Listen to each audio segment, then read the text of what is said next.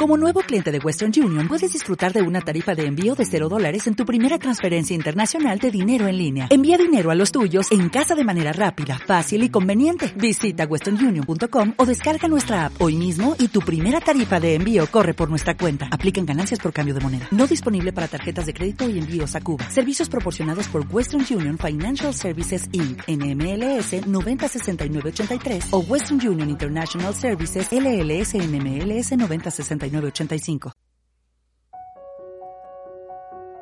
Hola, ¿qué tal? ¿Cómo estás? Bienvenido a un día como hoy, 30 de agosto. Mi nombre es Joel Almaguer y este es un programa de Sala Prisma Podcast.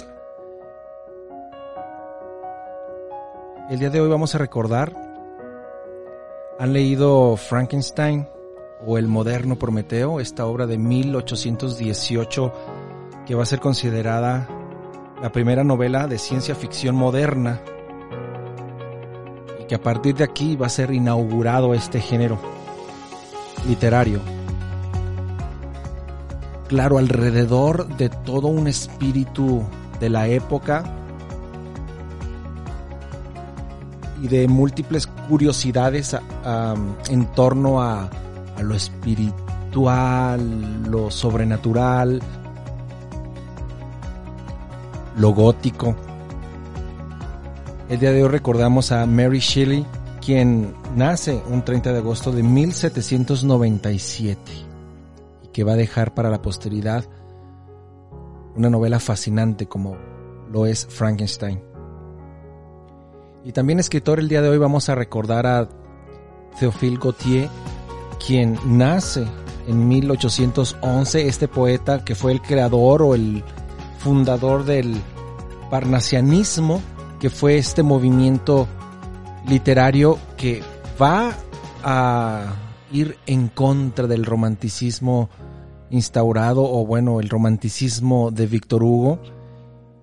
La poesía y las letras de Théophile Gautier las recordamos el día de hoy de su nacimiento en 1811. ¿Has leído algo de Théophile Gautier?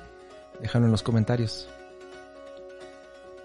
Y finalmente, recordemos hoy a Ángela Peralta, una soprano mexicana que fue muy famosa en el siglo XIX, la primera mujer mexicana en cantar o la primer cantante en actuar en la escala de Milán mexicana